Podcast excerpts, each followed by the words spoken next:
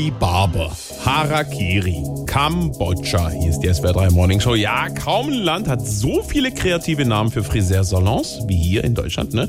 Aber nicht jeder macht mit.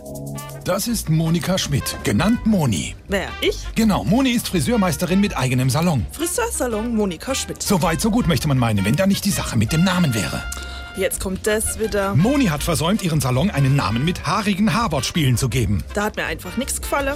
Harlekin oder Herrlich hatte ich ja mal überlegt. Oder auch GmbH. Aber ich bin ja keine GmbH. Und sowas wie Glückssträhne, Phoenix oder Frau Tolle? Nein, das brauche ich nicht. Nicht mal Haarerlaubnis, Harley oder Herzogtum. Auch nach dem dritten Anschreiben durch das Ordnungsamt war Moni nicht dazu zu bewegen, ihrem Salon einen entsprechend haarspalterischen Namen zu geben. Warum auch? Ich habe genug Kundschaft sogar aus der USA. Herr Force One, Nein, Herr Jordan. brauche ich alles nicht. Nachdem sich der Obmann der Friseurinnung einschaltete, schien es kurz so, als gäbe es einen Kompromiss. Der wollte, dass ich meinen Laden Heribert nenne. Oder Mona Lisa. Da schau her. Auch nicht. Warum kann man in diesem Land nicht einfach einen Friseursalon betreiben, der Friseursalon heißt? Auch das angedrohte Zwangsgeld mit anschließender Beugehaft ließen Moni nicht einlenken. Ich hätte ja in der Pandemie beinahe Corona genommen. Aber jetzt? Und was ist mit Atmosphäre? Nix. Prinz von Bellher? Äh, äh. Friesenleger?